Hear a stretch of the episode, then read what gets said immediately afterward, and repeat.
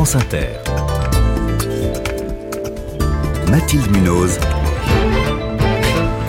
Le 5-7. Il est 6h22. Le Mont Blanc fait-il toujours 4807 mètres, 81 C'était sa taille lors de la dernière mesure il y a deux ans. Des experts géomètres viennent de le remesurer. Bonjour Jean Dégaré. Bonjour, Vous- Mathilde Munoz. Vous présidez la Chambre des géomètres de Haute-Savoie. C'est vous qui allez annoncer le résultat en fin de matinée lors d'une conférence de presse à Chamonix. Alors c'est un secret très bien gardé. Il n'y a aucune chance que vous donniez la mesure en avant-première aux auditeurs de France Inter? Il y a assez peu de chance, oui. Bon, alors à quoi ça sert euh, précisément de connaître la taille du Mont Blanc? Alors, je Parce que ça varie, rigolant. ça varie toujours à un ou deux mètres près. Exactement. hein. Oui, oui, oui, ça, varie, ça varie pas mal. Donc, euh, on va dire instantanément, ça sert à rien. Euh, là, euh, ça va nous servir dans la durée à regarder l'évolution de la calotte sommitale du, du Mont Blanc. On a des variations le long de l'arête du point sommet de 60 mètres Mhm. sur, sur 22 ans et de la calotte glaciaire elle-même de 9 mètres de façon latérale. Donc en fait, euh, vous on- constituez une base de données.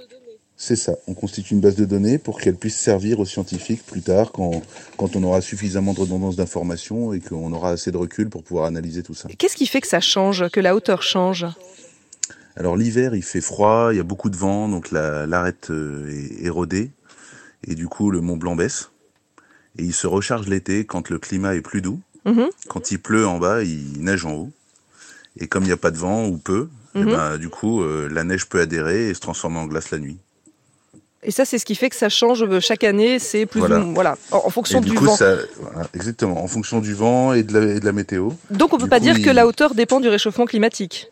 On peut pas faire ce raccourci. On peut pas le faire euh, comme ça spontanément. On peut dire que euh, il y a des changements climatiques, que du coup ça induit des changements de saison, qu'on doit adapter notre pratique de la montagne en fonction. Mhm. Mais on peut pas dire comme ça au sommet, euh, il y a le changement climatique et tout de suite c'est corrélé.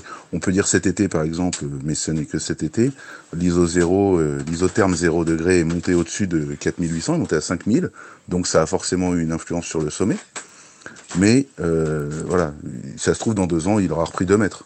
Alors Jean Dégaré, pour mesurer la hauteur du Mont Blanc, euh, c'est toute une expédition hein, parce que un géomètre c'est pas un alpiniste. hein. Euh, Vous, vous n'avez pas pu y aller, je sais cette fois parce que vous vous êtes blessé malheureusement juste avant. Euh, Comment fait-on pour ça. mesurer le Mont Blanc? Ben, vous venez de le dire, faut monter dessus. Oui. Donc, on, Alors on déjà va. ça en soi, ça, ça- ça me surprend. Je pensais qu'avec toutes les nouvelles technologies, il y avait presque même plus besoin de grimper. Là, il faut un capteur euh, sur le point que vous voulez mesurer, quelle que soit Et la il n'est pas là-bas en permanence? Eh ben non, parce que comme euh, ça recharge de neige en permanence, du coup, euh, si vous le- si vous posez un objet là-haut, vous allez le retrouver un siècle plus tard au pied du glacier. Et, euh, et du coup, euh, quelle que soit la mesure qu'on fait, alors quand on est euh, sur le terrain euh, tous les jours, en ville ou ailleurs, euh, on fait nos mesures parfois au télémètre laser, du coup on n'a pas besoin d'être exactement sur le point qu'on veut mesurer. Mais vous voyez bien que là-haut c'est un peu loin, donc Mhm. on n'aura pas de retour sur du laser, on peut le faire par intersection de visée, comme ça se faisait euh, il y a deux siècles en arrière, mais on était moins précis. Là, on est dessus, on met un capteur de signaux satellites, donc c'est des ondes radio, hein. on connaît la vitesse de l'onde radio, on connaît euh, le temps qu'elle met pour aller euh, du satellite au point qu'on veut mesurer, Mhm. puisque le satellite est équipé d'une horloge atomique. Vitesse fois temps égale distance. On a la distance entre le satellite et nous. Le satellite est en mouvement, et du coup, il faut faire des intersections, avec, je simplifie, avec euh, quelques satellites, on a suffisamment d'intersections de distance pour pouvoir calculer le point sur lequel on est. Ça a l'air euh, relativement simple hein, dit comme ça. J'ai l'impression presque, en fait, c'est la montée qui est plus difficile que la, la prise de mesure en tant que telle.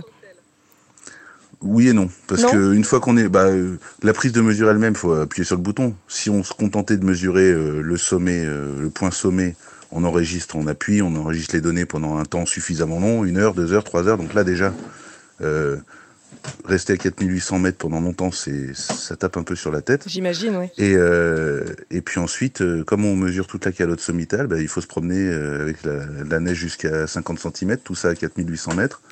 C'est assez éprouvant aussi, donc la mesure elle-même est éprouvante. Et alors cette année, je sais qu'il y avait Martin Fourcade dans, dans l'équipe, hein, le champion Oui. des champions de biathlon. Ça s'est bien ça. passé pour lui ou tout grand sportif qu'il est, il a un peu galéré quand même? Eh ben, il l'a dit lui-même, donc je peux le dire. euh, ça a été dur pour lui. Ouais. C'était dur pour lui parce que peut-être qu'il s'était pas assez acclimaté. euh, bon, c'est, c'est- voilà. Mais oui, euh, ça a été dur pour lui. Donc euh, voilà, c'est, c'est bien la preuve que ça n'est pas anodin. Il est monté avec nous cette année parce qu'on lui a demandé euh, de bien vouloir le faire, euh, parce que ce qu'on voulait c'était un peu toucher les plus jeunes générations, Mhm. et que du coup en tant qu'ambassadeur il, il était tout à fait à même de le faire. Et puis en plus euh, il est génial, il est super, hein. il est humble, il est accessible. Enfin, ouais, j'ai découvert euh, un champion pas que pas que par euh, pas que par les médias, vraiment personnellement, et c'est c'est agréable. Jean Desgarré, il nous reste quelques secondes. Il y a quand même une question qui me brûle les lèvres. J'ai vu que certains des certaines des personnes hein, qui participaient à cette montée pour mesurer le Mont Blanc prenaient du Viagra. Ça sert à quoi? Vous en avez pris, vous? Non, mais c'est vrai ou pas? Il y a deux ans, j'ai pris une gélule, ouais. Je l'ai prise Mais à pourquoi? 4300 mètres. Parce qu'en fait, c'est euh, le sildenafil, c'est une cellule qui fluidifie le sang, si je dis pas de bêtises. Et en gros, euh, ça accélère le rythme cardiaque et ça permet de mieux circuler le sang, de mieux s'oxygéner.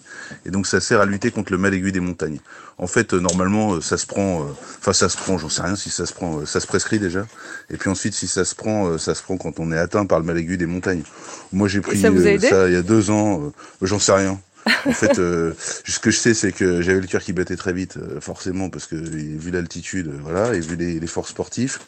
Et euh, peut-être que j'aurais pas pris, j'aurais fait pareil. Peut-être même que ça aurait été plus simple parce que ça aurait pas accéléré mon rythme cardiaque. Je saurais pas le dire.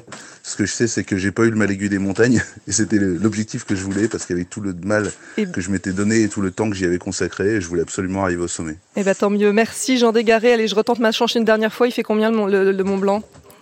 Il fait l'altitude que vous connaîtrez à 11 heures exactement en suivant le live Vous de êtes la conférence de redoutable. presse. Voilà. Merci beaucoup. Vous êtes le président de la Chambre des géomètres de Haute-Savoie.